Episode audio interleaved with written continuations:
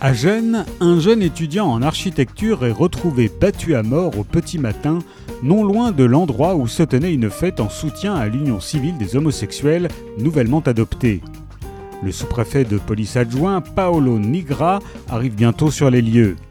Aidé de l'inspecteur en chef Cacciale Pori, efficace mais toujours plus ou moins malade, et de la volcanique assistante Santa Maria, il s'intéresse à l'oncle du jeune homme, un célèbre architecte qui l'a adopté après la disparition mystérieuse et subite de ses parents.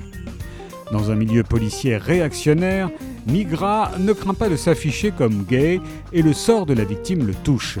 La thèse du crime homophobe semble s'imposer et l'affaire se révélera encore plus noire et complexe que ne le pensait le sous-préfet. Antonio Paolacci et Paola Ronco sont passionnés de littérature policière et ont écrit cette première enquête du policier gay Paolo Nigra dans une Italie qui a été le dernier pays d'Europe à adopter l'union civile homosexuelle.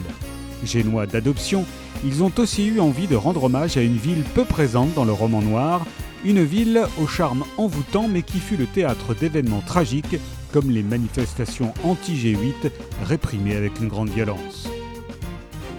Nuage baroque d'Antonio Paolacci et Paola Ronco est paru chez Rivage.